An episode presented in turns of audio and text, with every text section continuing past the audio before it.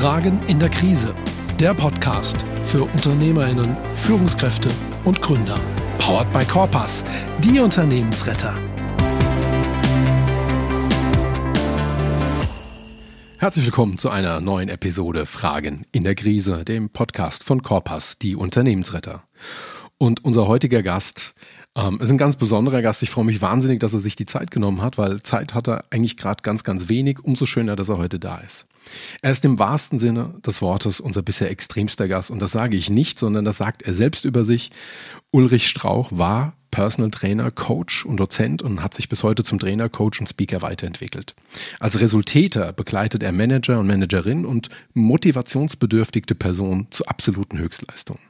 Er ist ein Extremsportler bei Ultradistanzen vom Ironman über den Arctic Triple Extreme und testet immer wieder aufs Neue seine eigenen Grenzen aus. Und bei einem dieser Vorhaben haben wir uns auch kennengelernt, nämlich auf dem Weg nach Verona in Italien im Juli diesen Jahres, als wir uns im Zug kennenlernten. Ulrich war zu dem Zeitpunkt quasi auf dem Weg nach Verona, um dann mit dem Rad zurück nach Berlin zu fahren. Und das war auch nur ein Teilstück, weil eigentlich wollte er von ganz Südeuropa nach Nordeuropa fahren. Das heißt, da hat er noch ein paar Etappen vor sich. Aber er ist noch facettenreicher. Ulrich ist langjähriger Hochschuldozent an der Humboldt-Universität zu Berlin und mit seiner wissenschaftlichen Arbeit und der Promotion in der Sportpsychologie erforscht er aktuelle Trends und Themen wie zum Beispiel Verhaltens- und Handlungskompetenzen sowie Motivation für gesunde High Performance. Ich könnte noch weitermachen, aber den Rest darf er jetzt selber erzählen.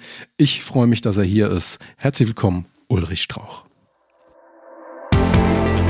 Du darfst verstehen, dass Motivation dich eigentlich niemals bis zum Handlungsziel bringt. Was du dafür brauchst, ist Umsetzungsstärke, das Wissen, was ist deine Stärke, was ist deine Selbstwirksamkeit.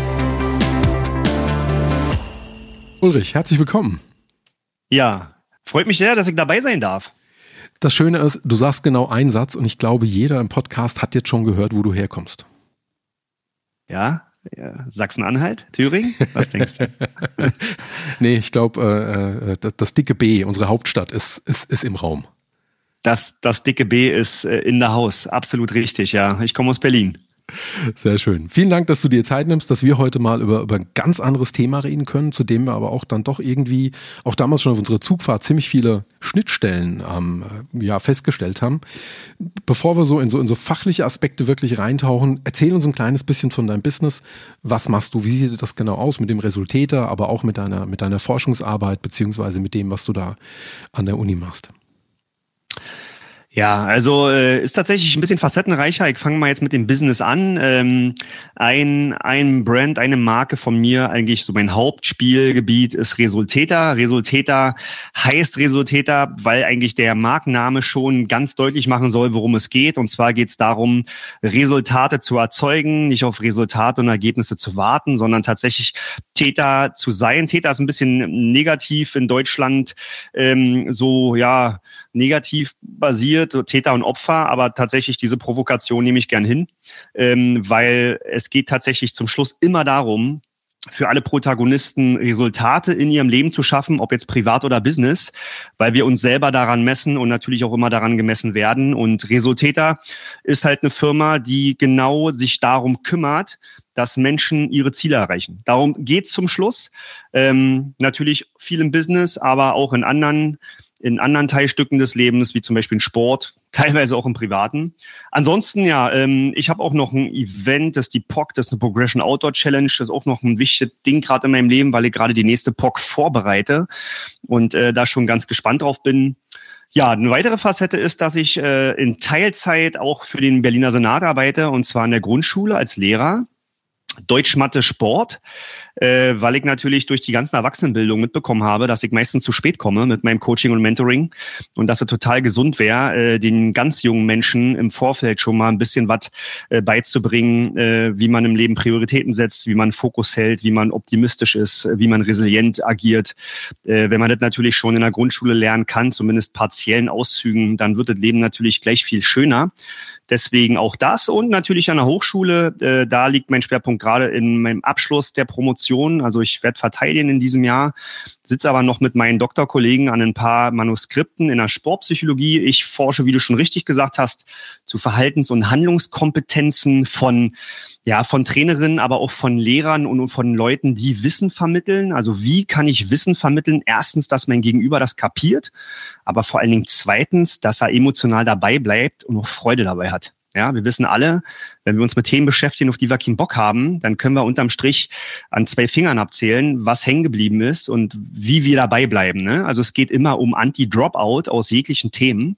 Wie kann ich Menschen dabei halten, ja, und da forsche ich in der Sportpsychologie zu Themen Motivation, aber auch Volition. Volition ist die Willensstärke, also die Umsetzungskompetenz. Ja, ähm, das ist so mein Thema und das ist, da kann man wahnsinnig viel, das ist sehr viel thematisch mit bei. Und da siehst du jetzt auch schon die Schnittstellen vom Sport zum Business. Da geht's dann um Priorisierung, Visualisierung, Gewohnheiten, Ritualisierung und so weiter. Also das ist ein Forschungsgebiet und da schließt sich schon wieder der Kreis äh, äh zu meinem anderen Business. Von daher ist das alles ein sehr zusammenhängendes Konstrukt. Ja, und äh, ich könnte jetzt so viel erzählen. Ich mache halt Extrem- und Leistungssport. Das ist eine ganz wesentliche Komponente in meinem Leben. Ähm, bereite mich gerade auf dem Ironman vor, habe aber die Tour hinter mich gebracht, die von der du gesprochen hast. Bin ein Mensch, der äh, ich brauche es paar Mal im Jahr ganz leise und ganz laut in meinem Kopf. Sagen wir es mal so vorsichtig. Ja, und natürlich, was ich als erstes eigentlich moralisch hätte sagen müssen, ist, ich habe eine Familie, eine Frau, zwei Kinder, eine große deutsche Dogge, die ich furchtbar liebe. Und ähm, und das ist natürlich äh, mein Lebensmittelpunkt und äh, das ist keine Phrase, das ist tatsächlich so. Das ist der große Anker wahrscheinlich, ne? Absolut. Ohne den geht gar nichts. Trotzdem muss ich gestehen, ich habe ich hab so viele Fragen. Fangen wir ganz vorne an. Äh, Resultäter, ähm, das, sind, das, sind, das sind Menschen, die du da begleitest. Ähm, nutzt du dort auch dann die Dinge, die du quasi in der Sportpsychologie erforschst oder kennenlernst oder eben anwenden lernst, auch wiederum dort, um sie quasi dann im Feld äh, auch massentauglich im Prinzip wieder einzusetzen? Oder sind es Dinge, die aus deiner sportlichen Vergangenheit kommen? Also sprich, sind es dann wiederum Dinge, wenn du sagst, ich bin auf irgendwelchen extremen Sportveranstaltungen und unterwegs, challenge mich da selber, versuche mich herauszufordern. Was genau bringt dann eher den Eintrag in dieses Thema Resultäte? Ja, das ist sehr spannend, weil man kann es tatsächlich gar nicht so festlegen. Es ist eine ganz große Mischung aus einerseits natürlich habe ich eine klassische Coaching-Ausbildung. Ja, natürlich ähm, habe ich äh, mich auch viel mit, also im, im Rahmen der Lehrertätigkeit und der Sportwissenschaftlertätigkeit sehr viel mit Pädagogik, Didaktik beschäftigt äh, gebe schon seit 20 Jahren, über 20 Jahren Seminare. Ähm, dann ist es natürlich immer, deswegen nenne ich es bei Resultäter nicht Coaching, sondern Mentoring, weil es immer einen Consulting-Anteil hat und nicht nur ein reinen Coaching-Part ist. Äh, und da fließen natürlich äh, im Sinne der Beratung auch Erfahrungswerte ein. Und tatsächlich, und das meinte ich vorhin auch mit dem Emotionalisieren der Inhalte, ähm, wenn ich dir psychologische, theoretische Konstrukte erzähle, dann ist das für dich in der Anwendbarkeit einfach scheiße, wir sagen es mal auf Deutsch. Von daher ist der Transfer aus meinem eigenen Leistungssport nicht nur authentisch hinsichtlich für die Kunden, dass die sehen, okay, der quatscht nicht nur, sondern der hat auch mal irgendwas selber, gemacht. Ne? Ja, ähm, und es ist vor allen Dingen, also es ist nachvollziehbar, spürbar und der Transfersport-Business klappt immer super.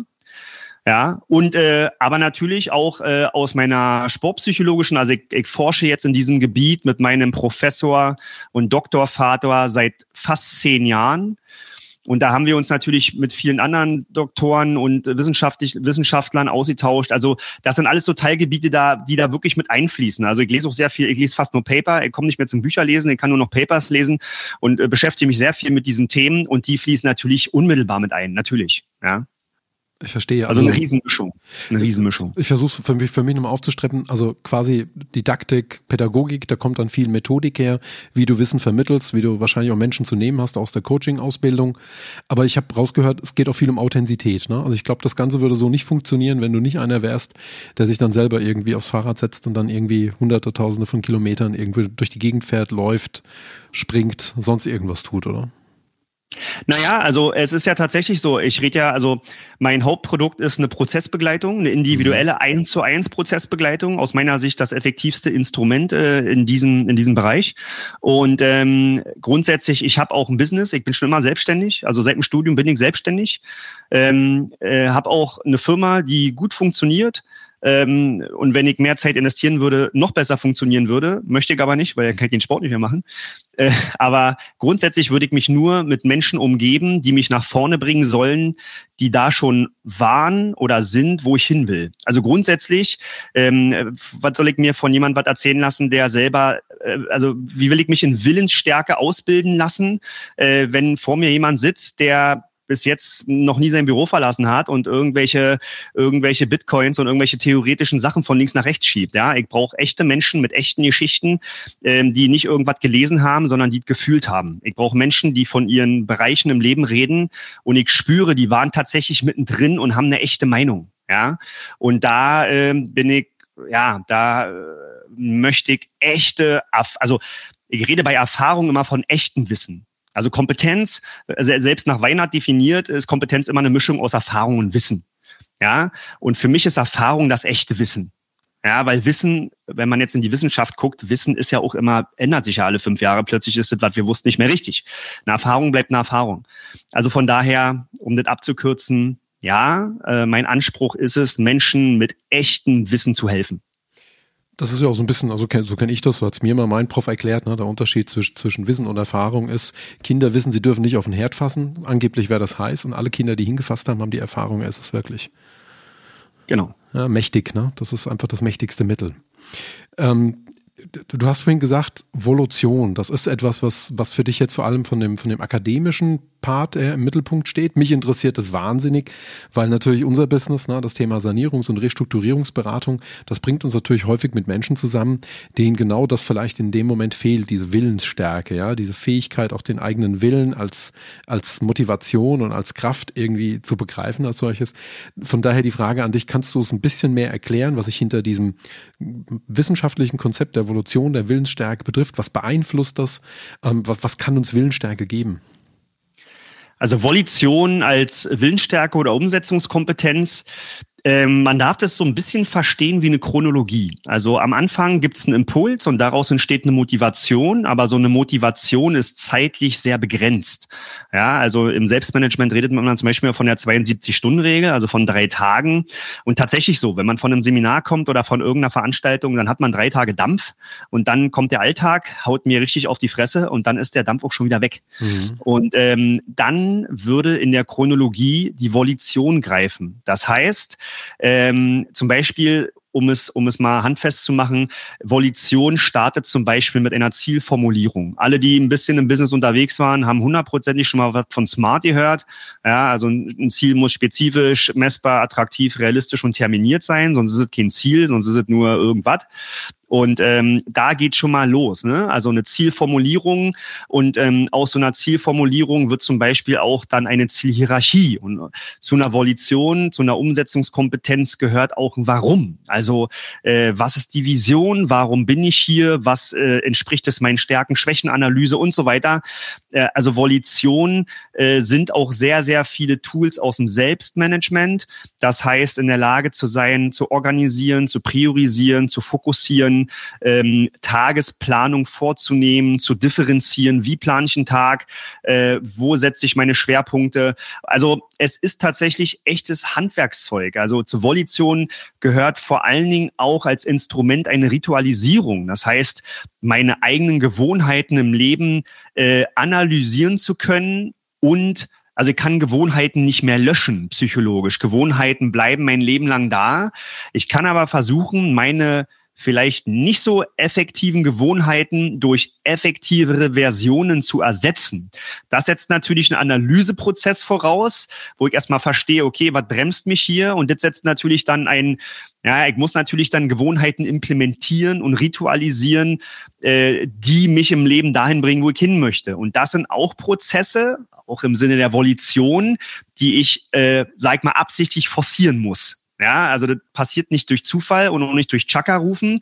Da ist die Motivation nämlich am Ende. Ja, natürlich ist es gut, wenn eine Motivation immer wieder kommt, aber das ist ja, was auch schon bestimmt viele gehört haben, das ist dann extrinsisch, das kommt dann immer wieder mhm. von außen, das ist nicht verkehrt und es kann auch gut funktionieren. Ja, zum Schluss muss es echt mein eigenes Ding sein. Und dann, wenn es intrinsisch motiviert ist, habe ich natürlich auch einen hohen Volitionsanteil. Aber wie gesagt, das ist tatsächlich Handwerkszeug. Also einerseits ist es ganz klassischer Content, und wenn man Resultäter immer so den Beisatz liest auf der Webseite oder auch äh, in Social Media, da steht bei mir dann tatsächlich auch mal Arschtritt zum Erfolg. Äh, tatsächlich bin ich auch ein Freund von klaren Ansagen und ähm, ja, und in der Volition, also das ist auch manchmal gut. Ja, so und Volition ist auch Selbstdisziplin und dann wird's halt auch emotional. Ne? Also Selbstdisziplin ist für mich Selbstliebe. Also deswegen, da sind wir wieder ganz viel beim Selbst. Ja, also Selbstmanagement tatsächlich. Und dann gibt's ganz viele Konzepte. Ja, Selbstbewusstsein, Selbstwirksamkeit, auch ein ganz hohes, wichtiges Element der Psychologie.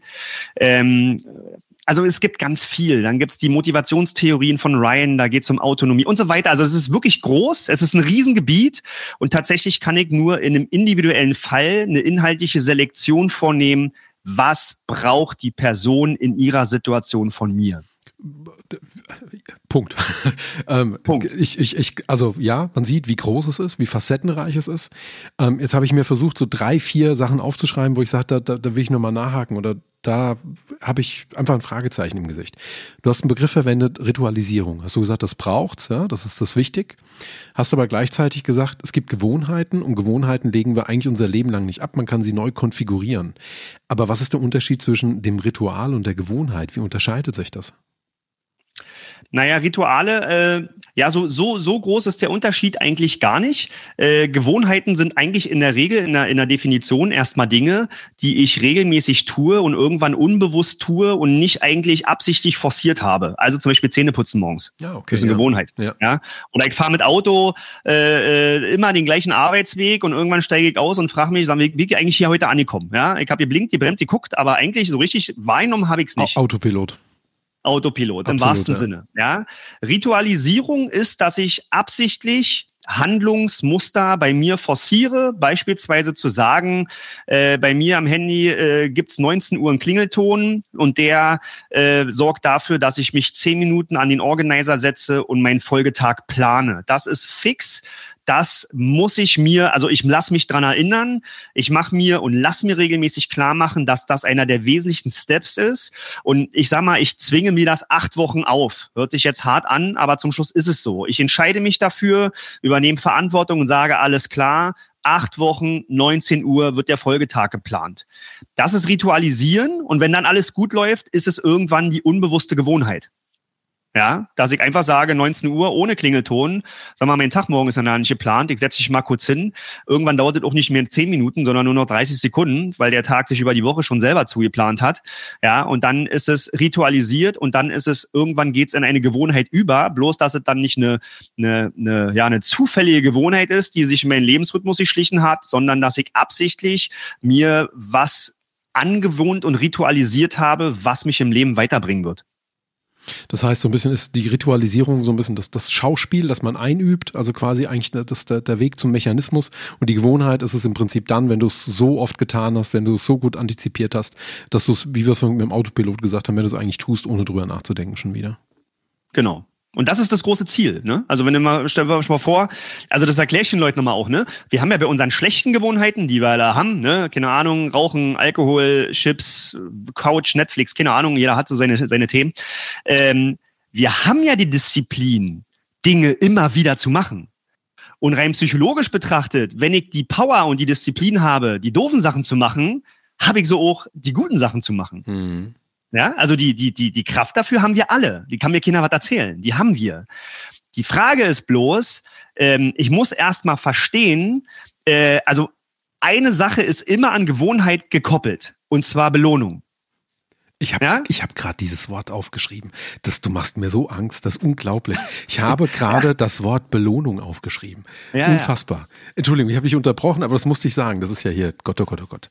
Ja, ja, das, das ist der Algorithmus. Der Algorithmus einer Gewohnheit ist, es gibt immer äh, ähm, also du hast, du hast am Anfang immer äh, eine Tat, die du machst, dann entsteht, das machst du immer wieder, dann, dann gibt's immer, du wirst dadurch belohnt, ne? Keine Ahnung, du isst jetzt was Süßes, gibst Zucker, fühlst dich gut, ne? Schüttest äh, Endorphine aus, dir geht's gut. Und das hast du jedes Mal. Und es kommt aber immer die Belohnung, ja? Also du weißt immer, okay, damit geht's mir gut. Und irgendwann äh, sagt der Körper, okay, wir können das jetzt hier vereinfachen, Rezeptor, Effektor, An Effektor, Anpassung, Gehirn sagt, ich nehme mich hier jetzt aus der Nummer mal raus, das läuft unterbewusst ab, wenn ich nach Hause komme, gibt's erstmal was Süßes, das funktioniert, so. Ja, jetzt kann ich natürlich sagen, okay, ich nehme jetzt keinen Stück Kuchen mehr, ich nehme mir jetzt ein Stück Kohlrabi.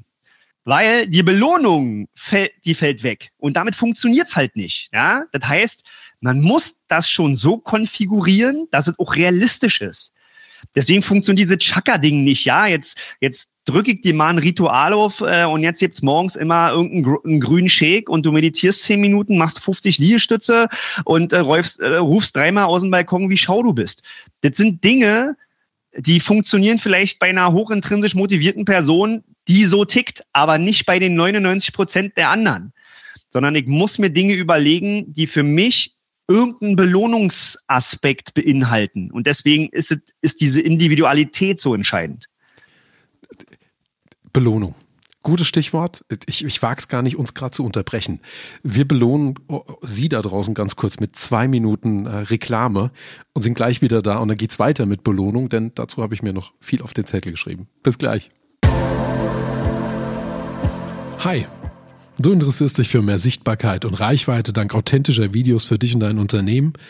Dann habe ich einen hervorragenden Tipp für dich. Vom 6. bis zum 10. März 2023 findet ein absolut einmaliges Informationsangebot statt. Fünf volle Tage voller YouTube-Wissen, eine tägliche YouTube-Challenge, ein Zoom-Call, wo du Impulse und zusätzliches Feedback bekommst und am Ende gibt es sogar noch eine halbe Stunde Coaching vom Mann hinter TubeHaus, nämlich Thorsten Obhaus. Und der zeigt dir, wie du dich selber im Bereich YouTube perfekt vermarkten kannst. Wenn dich das interessiert und du dir ein Bild machen möchtest, dann solltest du 57 Euro netto zur Hand haben und kannst dich gerne ab dem 13.02.2023 auf der Webseite www.tubehouse.de informieren. Tubehouse schreibt sich wie das englische Tube und das deutsche Haus. Viel Spaß!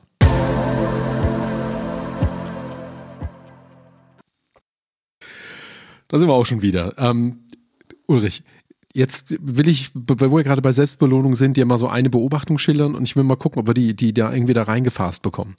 Was ich sehr oft sehe, ist, dass Menschen sich selber oft im Weg stehen, weil die Selbstbelohnung, also die Belohnung größer ist als die Fähigkeit, irgendwie auch mal den eigenen Widerstand zu übergehen. Ja, also habe das immer wieder gesehen, dass Menschen dann, gerade na, Zucker hast du gerade gesagt, ne, bei vielen Essen und Trinken dann so ein bisschen eine Gewohnheit, wo sie im Prinzip ihre Selbstliebe in Selbstbelohnung münzen und sich eigentlich belohnen für etwas, was der andere gar nicht sieht, aber was für sie ja irgendwie da ist. Vielleicht irgendein Stress, irgendwie eine schlechte Situation oder irgendetwas, was sie nicht gerne getan haben und sie belohnen sich jetzt mit Essen, mit Trinken oder mit anderen Dingen, die schlecht für sie sind. Rauchen, keine Ahnung, whatever. Das ist aber nicht die Selbstbelohnung, die du meinst, oder? Du meinst die Belohnung für etwas, was man geleistet hat, oder? Ja, was du, was du meinst, das ist ja ein Riesenproblem, das ist ja Dopamin.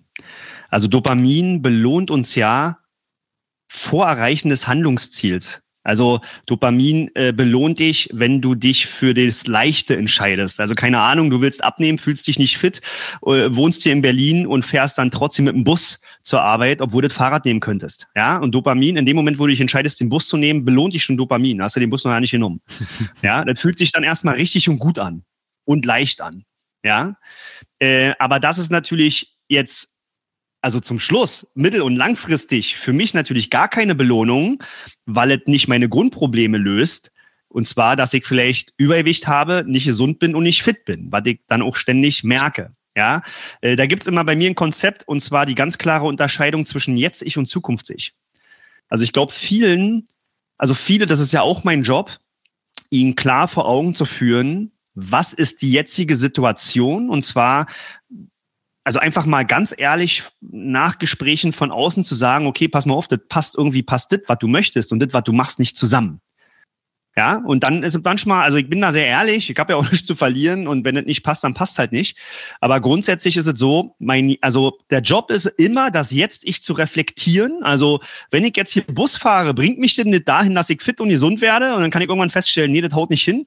Und immer das Zukunfts-Ich zu stärken. Und mein Zukunfts-Ich ist eine Person, die sich morgens auf ein Rad setzt und zur Arbeit fährt damit. So, ja, und dann, ähm, das ist zum Beispiel so ein Modell, ähm, was man zum Beispiel stärken, erstmal erstmal konstruieren und stärken kann.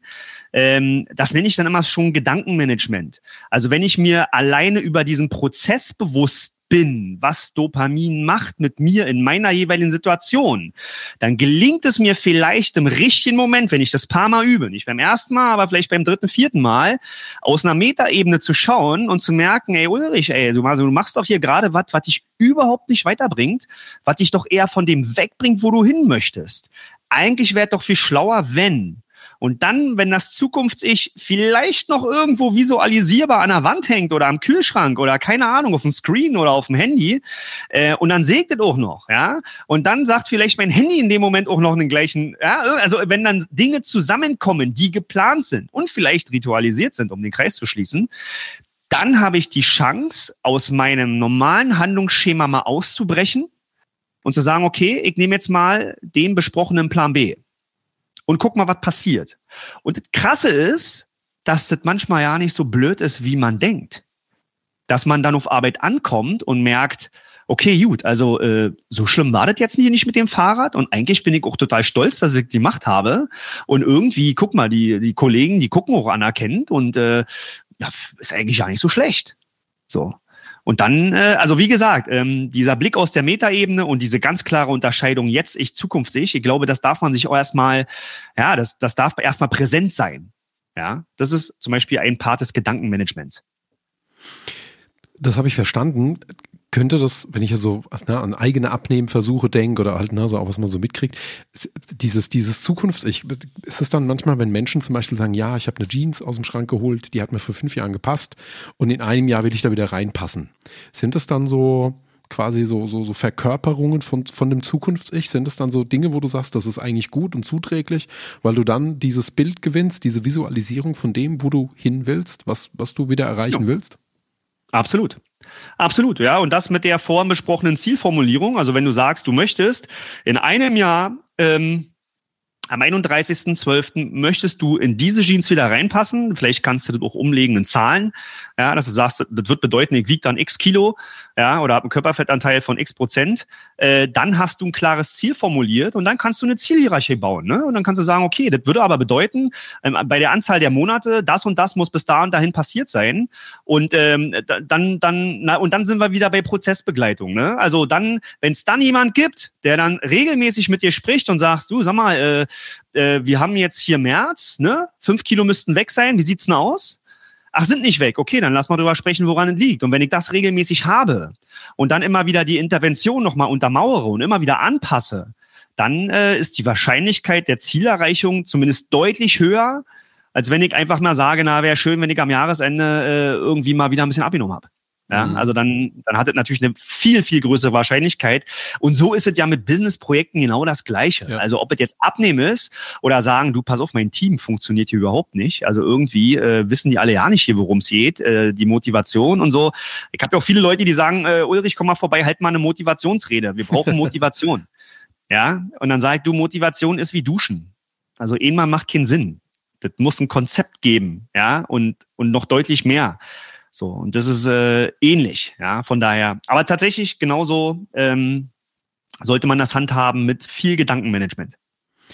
Ich komme nochmal noch mal ganz zurück auf die, die Belohnung, wo du gesagt hast. Jetzt hatte ich so ein bisschen ne, die Selbstbelohner, ne, das falsche Dopamin oder das Dopamin zum falschen Zeitpunkt. Du hast aber vorher gesagt, jetzt, jetzt bloß weil ich morgens anfange ne, mit, dem, mit dem grünen Shake und mit den 50 Sit-Ups oder Burpees, deswegen äh, findet ja noch nichts statt, wo ich mich gut finde.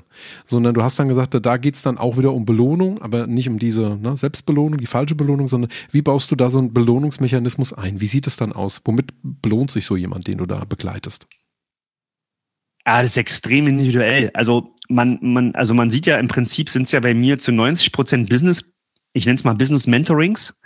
Und äh, es ist immer wieder erstaunlich, wie viel persönlich, also wie viel persönliche Themen da natürlich mit reinspielen. Ja, also ich arbeite auch sehr viel mit Startups zusammen und zum Schluss ist ja eine Markenbildung immer auch sehr stark geprägt von Persönlichkeiten und ähm, das ist super individuell. Also da geht's natürlich darum, äh, womit kriege ich dich als Mensch? Also ja, der eine belohnt sich zum Beispiel damit, dass er äh, keine Ahnung, vielleicht posten kann, dass er, äh, wenn wir jetzt bei dem Abnehmbeispiel bleiben, dass, dass er posten kann, er ist zehn Kilometer joggt und dann kriegt er sozialen Beifall, äh, auf welche Art und Weise auch immer. Das ist wiederum ganz anderen völlig egal. Ja, die anderen äh, äh, freuen sich dann, wenn sie auf ihre Uhr gucken, dann die, also die Eulen, die freuen sich, wenn sie auf ihre Uhr gucken und dann sehen sie da minus 800 Kalorien und sehen negativ, also das sind die Zahlenmenschen, die freuen sich damit. Ähm, die anderen äh, sagen, okay, ich äh, fokussiere und visualisiere beim Training nur das alkoholfreie Radler danach. Das geht mir um den Moment danach dass ich danach, keine Ahnung, also das ist auch bei mir, ist das ein Thema, ja. Also wenn ich jetzt so eine Trainingseinheit habe, visualisiere ich, dass ich hier in meinem Pool stehe mit einem kalten Radler in der Hand. Das ist, also die letzten zwei Stunden treibt mich das an. Das ist es, ja. Und dann mache ich das auch und äh, tatsächlich einige Trainingseinheiten und auch einige Akquiseeinheiten, muss man auch ganz klar sagen, überlebe ich nur äh, mit dem Gedanken an das danach.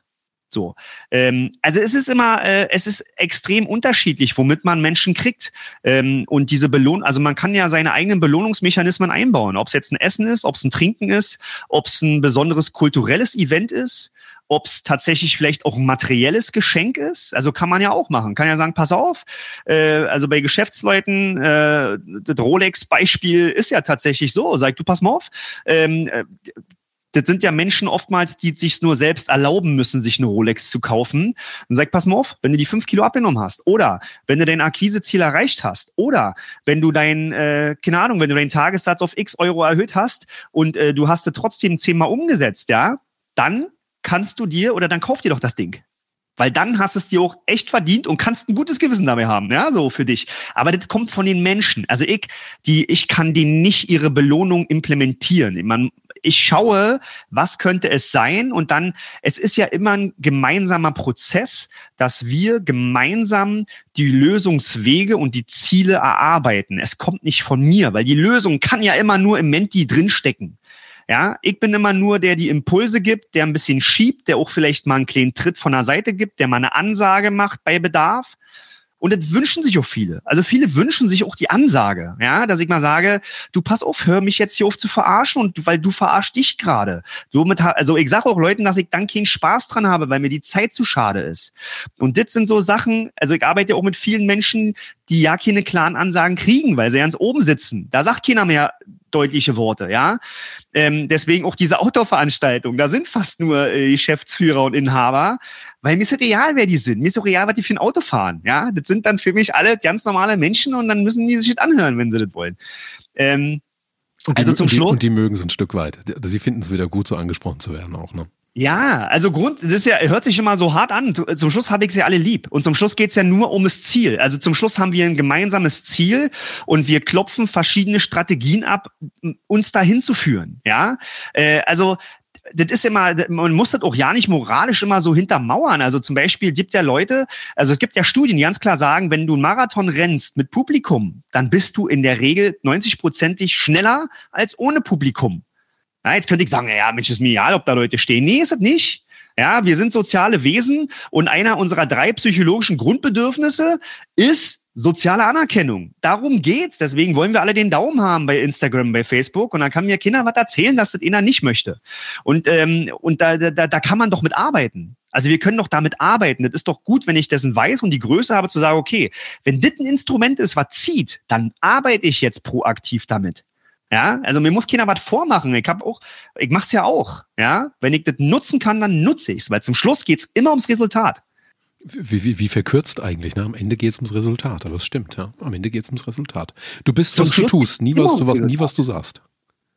Ja, zum Schluss geht es immer ums Resultat. Also auch wenn wir uns selber bewerten, also was andere denken, also es ist uns nicht egal, aber zum Schluss messen wir uns auch nur selber am Resultat. Ja, ja, eigentlich schon. Muss ich zwar drüber nachdenken, aber ja, du hast recht. Am Ende messen wir unserem Resultat, ja. So. Wenn ich, du zehnmal abnehmen ich, wolltest. Ich, ich wäre mal fast einen Marathon gelaufen.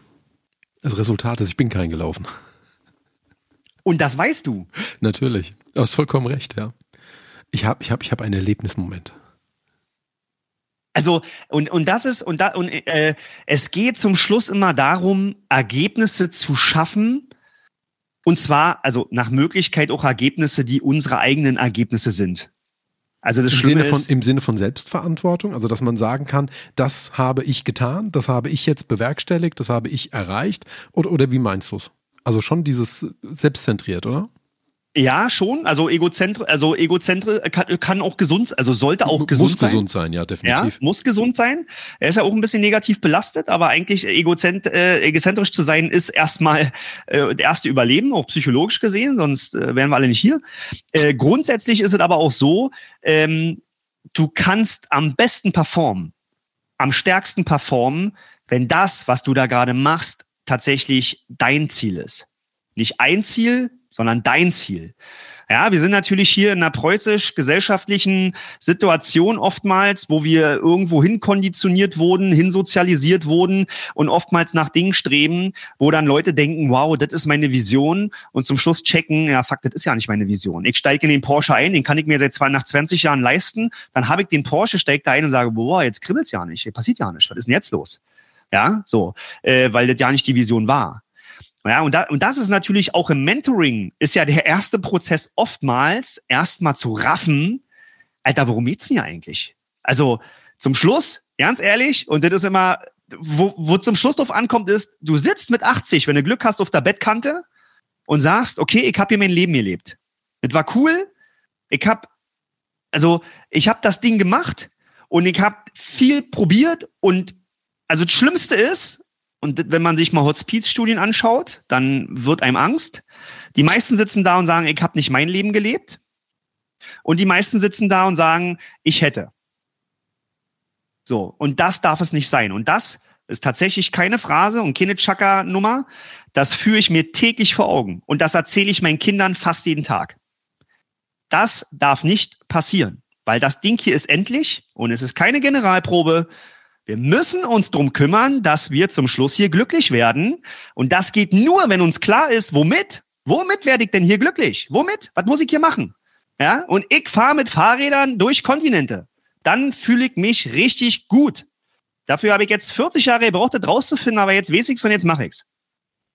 Ich muss dir die nächste Frage fast gar nicht stellen. Das heißt, du bist auch ein absoluter Freund davon, wenn jeder sich die Zeit nimmt, herauszufinden, was ihn wirklich glücklich macht, oder? Na, du hast ja keine andere Wahl. Was willst du denn machen? Also, was willst du denn machen? Willst du 60 äh, Jahre äh, ferngesteuert rennen? Und also natürlich. Und deswegen finde ich diese neue Generation äh, auch sehr. Also manchmal ist das echt, viele schimpfen ja, aber das sind Menschen, die sich die Sinnfrage sehr früh stellen und sich da ja nicht hinquatschen lassen. Und das ist total schlau. Also damit habe ich eine echt gute Möglichkeit, ein cooles Leben zu leben. Und das ist auch bei, bei Geschäftsmenschen so. Ich kenne so viele bei BMW und bei MAN und bei Banken, die sind so vermögend und sind so schlau, aber die sind nicht glücklich. Das, die sind einfach. Das so recht, ja. Die sind einfach nicht glücklich, weil sie da was machen und ferngesteuert äh, durchs Leben rennen. Und dann sitzen sie da und wenn du denen drei, vier Sinnfragen stellst und mal ein bisschen tiefer gehst, dann sind die nackig vor dir und ist, und das ist so schlimm und so schade. Und das ist der erste Prozess im Mentoring. Also dein Ziel, ist das überhaupt dein Ziel?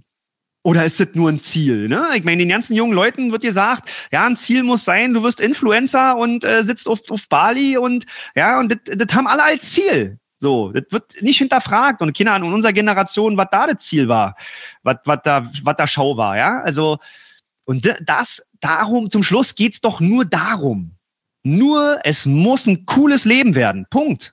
Und ob das nun im Sport, im Business, in der Kunst, in der Familie, das muss zum Schluss muss das hier Spaß machen. Ansonsten ist dir doch die ganze Nummer hier für einen für Arsch. Ich will noch einen kleinen Moment philosophisch mit dabei bleiben. Jetzt hast du gerade gesagt, ne, du siehst eine Generation heranwachsen, die Sinnfragen stellt. Sehe ich für einen Teil der jungen Generation auch so. Habe aber auch den Eindruck, wir kriegen gerade eine Generation herangezogen, die die Fähigkeit verliert, sich zu quälen. Also die, die, die ausweicht, ja, die, die, die genügend Happy Places hat, um sich von Selbstbelohnung, Selbstbelohnung zu Selbstbelohnung zu bewegen und damit so ein bisschen diese, diese, diese kritische Kompetenz von Resilienz, aber auch von eigener Kraft verliert. Nimmst du das auch wahr? Bin ich da alleine? Mache ich einen Beobachtungsfehler? Nee, da bist du nicht alleine. Also dadurch, dass ich jetzt in der Grundschule bin, kann ich das sehr gut nachvollziehen. Okay. Aber das ist absolut die Erziehungs, das Erziehungsversagen der Eltern. So. Okay. Und noch, teil, und noch teilweise der LehrerInnen, weil also dieses ähm, Menschen nicht mehr ehrlich zu bewerten, um immer positive Momente zu bescheren, ist auch toxisch.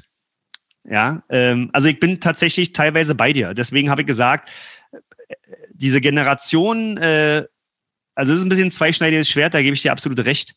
Ähm, aber ich erlebe trotzdem auch die, diese, diese Generation als sehr selbstbewusst, aber nicht resilient. Das stimmt. Mhm. Obwohl man denkt, das widerspricht sich, aber das widerspricht sich nicht. Nee, glaube ich auch nicht. Ich glaube, du kannst auf der einen Seite selbstbewusst sein. Ne? Also wie die Frage, jetzt können wir diskutieren, welche selbstbewusst, ne? sich seine selbst bewusst zu sein oder im Prinzip mit dem übersteigern Selbstwert hier zu sagen, ich bin der Größte hier, ja. Ähm, Resilienz ist ja dann die Fähigkeit, ne, habe ich gelernt, die, die Fähigkeit des Bambus sich zu biegen, ohne zu brechen. Also mit Rückschlägen, mit, mit, mit veränderten Rahmenbedingungen gut umzugehen als solches. Und ich glaube, du kannst nach außen super tough auftreten und hast aber trotzdem dann vielleicht nicht so die Anpassungsfähigkeit oder so, weil ich glaube, Resilienz ist etwas, was, was sich aus diesen Situationen erschließt, in denen du vielleicht halt auch mal scheiterst oder in denen es halt mal nicht gut ist, ne? wo, du, wo du aufstehen musst, Hemd abklopfen, weitergehen. Und ja, wenn man natürlich Menschen nur mit positiven Impulsen umstellen, die können ja gar nicht mehr scheitern. Die, die wissen ja gar nicht mehr, wie sich's anfühlt.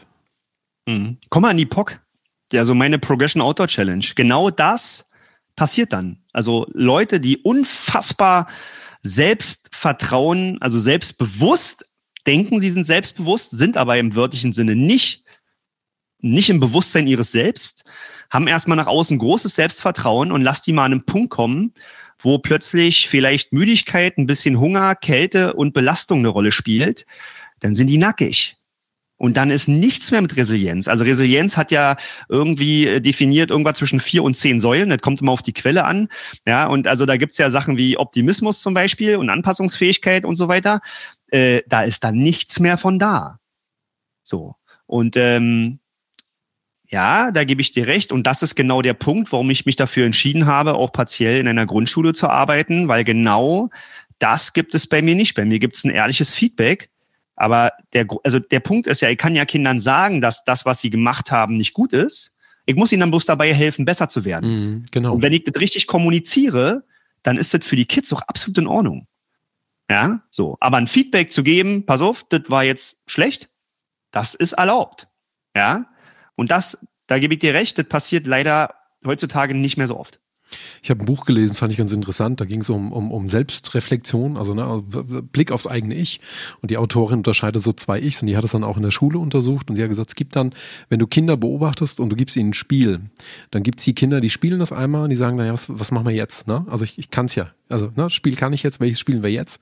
Und es gibt andere Kinder, die sagen, ja, kann ich es nochmal spielen. Und die würden es dann gerne die ganze Zeit spielen, weil sie im Prinzip genau an dem Punkt sagen, nee, ich kann es ja jetzt und wenn ich es kann, ist ja toll, dann kann ich es immer wieder, weil ich kriege ja immer wieder ein Erfolgserlebnis. Während andere Kinder sagen, ja, ich kann es jetzt und jetzt hole ich mir das Erfolgserlebnis, weil ich das nächste Spiel spielen will. Und das finde ich so ein bisschen spiegelt du irgendwo hinein. Ich finde es auch schön, dass du sagst, am Ende geht es darum, man kann sagen, das war jetzt vielleicht nicht so prickelnd, aber man muss zeigen, wie man es besser machen kann. Also Anleitung quasi bieten, um eben besser zu werden. Und ich glaube, das bringt dann auch andere Charaktere hervor oder andere Personen. Ne? Absolut. Also auch vor allen Dingen, also das große Thema, um jetzt mal bei der Schule zu bleiben, ganz kurz, ist ja immer das Thema Relevanz. Also wenn ein Kind wie ein Erwachsener versteht, warum muss ich es können? Ja, wo, warum ist es wichtig für mich? Dann ist natürlich auch die Möglichkeit, um jetzt den Kreis wieder zu schließen, dass aus einer extrinsischen Motivation eine intrinsische Motivation wird, weil dann ist mir klar, alles klar, dafür brauche ich das, also ich will das können. So, und das äh, und das ist der Job der Lehrkraft. Mhm. Definiert halt zu fördern eigentlich, ne? Ja, absolut. Ich hätte eine ganz riesige Bitte an dich. Ähm, jetzt haben wir viel, viel darüber geredet, wie diese Modelle sind, wie das miteinander funktioniert, ähm, was ich hochinteressant finde. Kannst du trotzdem irgendwie mal, ohne jetzt einen Namen natürlich zu nennen, irgendwie aber auch mal von, von so einer Story erzählen, die einer deiner, deiner, deiner Mentees erlebt hat, was, was da durch den Prozess, was in dem passiert ist oder in der passiert ist, was war nachher anders der wie vorher, was hat er erlebt, was hat sich in seinem Leben verändert, weil ich bin immer ein großer Freund davon, den Leuten so ein bisschen Appetit auf solche Dinge zu machen. Ja, das heißt ja auch immer, na, man bringt den Seeleuten nicht das Segeln bei, sondern die Sehnsucht nach dem Meer. Lass uns mal so ein bisschen an der Sehnsucht nach dem Meer teilhaben. Also, äh, wen nehme ich denn da? Ich nehme mal jemand, äh, buh, da muss man aufpassen, wie ich es dann sage, ne, wer es hört. Äh, also, stell dir vor, so ein richtiger, so ein richtiger Diktator in einer Firma als Chef, der dem mittleren Management, also die sollte ich coachen. Die sind nicht motiviert und keiner kann seinen Ansprüchen genügen. Und äh, Genau, das, das funktioniert alles nicht. Und äh, so war aber jemand, der sehr viel mit Chaka und mit einschlägigen Medien da gearbeitet hat und vielen Leitsprüchen, die über einer Firma an der Wand hängen. Und äh, ja, und er konnte die auch alle auswendig.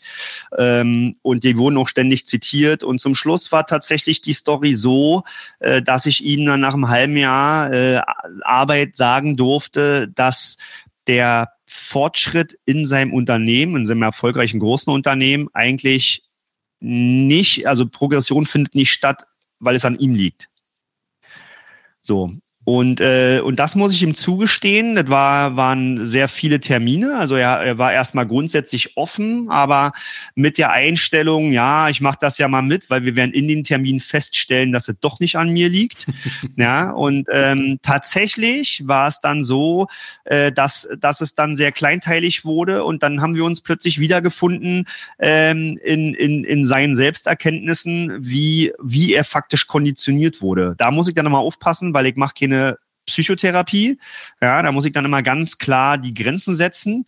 Aber ähm, was, was im Prinzip dann ein schöner Prozess war, dass ich versucht habe, ihn mit in diese Metaebene zu nehmen und ihn konfrontiert habe in Situationen mit Leuten, die sich getraut haben, offen zu sprechen und äh, eine Moderatorenrolle eingenommen hat, die allen praktisch also einen Rahmen geboten habe, den, wo alle sicher waren. Also ich bin dann eher von einer Mentorenrolle in eine Moderatoren-Mediatorenrolle gerutscht. Und ähm, er hat plötzlich das erste Mal sich von dem gelöst, wie er konditioniert wurde, und zwar von seinem Vater, der ähnliche, äh, also genauso ein Geschäft geleitet hat vorher, wie er es jetzt getan hat, und hat tatsächlich zum ersten Mal, also ich sag's mal, klare Bilder gesehen. Also er hat zum ersten Mal verstanden, äh, dass es auch tatsächlich eine andere Welt gibt des Leaderships, also des, des Führens. Ja, die war, das war für ihn völlig, also das, das gab's gar nicht. Ja, und er hat zum ersten Mal in seinem Leben kam er an einen Punkt, wo er hinterfragt hat, ob das, was er denkt und meint, richtig ist. Also das hört sich vielleicht jetzt vielleicht für Leute, die sich für sich selbst äh, interessieren, jetzt äh, banal an, aber für ihn war das der Game Changer bei allem. Also auch privat. Also weil zum ersten Mal er auch verstanden hat, okay, mit der Beziehung, in der ich hier bin, vielleicht liegt's ja ja nicht nur an meiner Frau. Vielleicht liegt es ja auch, also vielleicht habe ich ja da auch einen Anteil dran. Und mit meinen Schwiegereltern und mit meinen Eltern und mit meinen meine Kinder. Warum, ja, vielleicht so. Und äh, tatsächlich war das eine Person, du kriegst, also die Person wird nicht umgedreht und es ist auch nicht das Ziel. Es ist nicht das Ziel, dass es dann hier äh, ein streichelnder Hase wird. Aber äh, grundsätzlich, der ist jetzt, glaube ich, bei mir seit vier Jahren, äh, sind wir in einem Prozess, wo ich ihn auch immer wieder dran erinnere, an, an, an seine Historie äh, und an unsere Historie. Und er ist ein Mensch, der, also der jetzt wie er, ich zitiere ihn jetzt selbst, sinnhaltlich, also er hat dadurch die Chance gekriegt, ein glückliches Leben zu leben, weil er zum ersten Mal in der Lage ist, aus seiner Sicht zumindest objektiv zu beurteilen, ähm, was für die jeweilige Setting richtig ist, also Firma oder Privat oder Familie. Und er kann sich von seinem Standpunkt lösen und ist in der Lage, zumindest partiell anderen zu vertrauen. So, das hat jetzt lange gedauert, aber also das, ist jetzt schwierig so zusammenzufassen, weil das war, es war so viel Gespräch und so viel spezifische Situationen mit Angestellten, wo für ihn eigentlich alles klar war immer. Ich wollte gerade sagen, weil er hat ja eigentlich immer, wenn was nicht funktioniert hat, erstmal das bei den anderen gesehen. Ne? Also ne, genau. Ne, nicht, nicht ein Falschfahrer, Hunderte. Ne? Also wie können die alle nur das nicht sehen oder wie können die alle das so nicht begreifen letzten Endes? Also da hat er, also wenn ich es verstehe, quasi gelernt zu reflektieren und auch zu verstehen. Ähm, das ist ein Produkt auch dessen, was ich da hineinwerfe. Also ich bestimme, wie andere mit Situationen umgehen, wie sie, wie sie da machen. Und er hat aber auch gleichzeitig quasi, wenn ich es jetzt richtig verstanden habe, dann auch gelernt, eigentlich Impulskontrolle gewonnen, weil er, weil er gelernt hat, nicht nur das zu erkennen, sondern das auch ein bisschen zu lenken und zu steuern, oder? Genau. Und er hat gelernt, oder er, und jetzt kommen wir zum echten Wissen, er hat die Erfahrung gemacht, dass wenn er mal Dinge laufen lässt und vertraut, das war auch echt ein schwerer Prozess, weil ich dann immer wieder gesagt habe, nein, du hältst dich jetzt zurück, lass den das machen, gib dem drei Wochen, gib ihm das Budget und warte ab, vertrau ihm, vertrau mir. Und er hat die Erfahrung gemacht, das lief richtig gut. Und zwar lief das sogar besser, als wenn er es gemacht hätte. Ja, und, ähm, und das reicht nicht einmal, aber die Erfahrung hat er jetzt öfter gemacht und er konnte, also das ist jetzt eine Person, die sich immer noch, der immer noch der, er ist immer noch Alpha, natürlich. Aber er reflektiert sein Alpha-Dasein und er gibt anderen Menschen den Raum zu atmen und den Raum neben ihm zu arbeiten, beziehungsweise so seine Fluktuation deutlich runtergegangen. Ja, weil, weil er tatsächlich auch in der Lage war, äh, gerade Anfang diesen Jahres, seinen Prozess offiziell zu reflektieren, zu sagen, okay, passt auf, ihr wisst, wie ich bin, es fällt mir schwer, das und das zu machen. Ich bitte um euer Verständnis, also die Größe zu entwickeln, um Verständnis zu bitten. Und das hat ihm, das hat ihm ein Riesending gebracht in der Firma.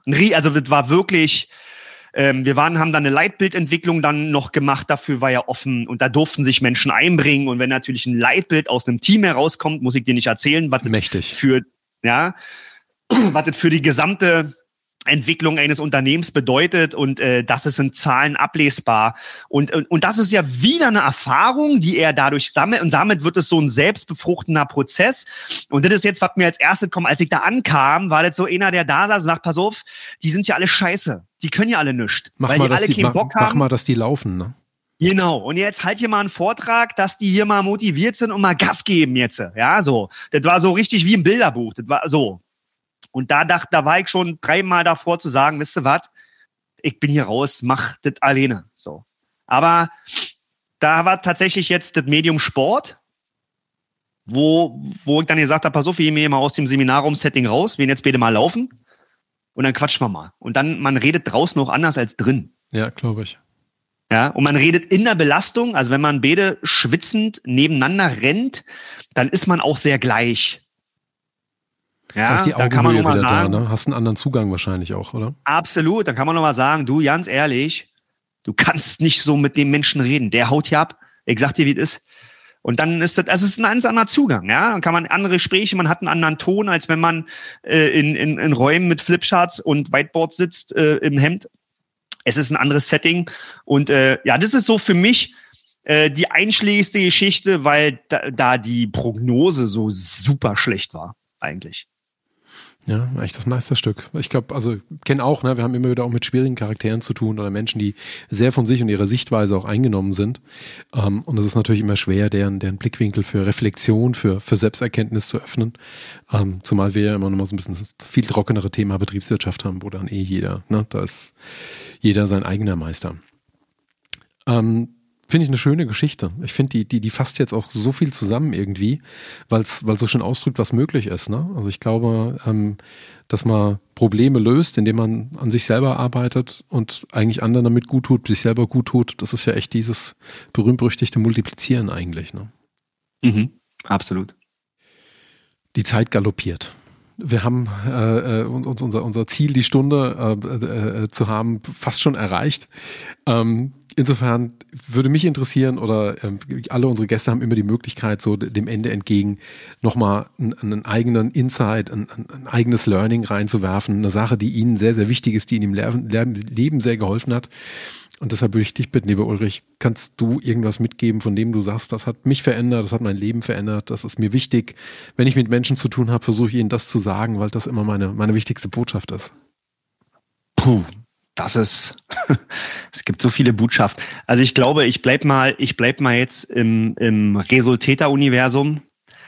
Ich glaube, was, was jeder und jede verstehen muss, nicht darf, sondern tatsächlich muss, das muss klar sein.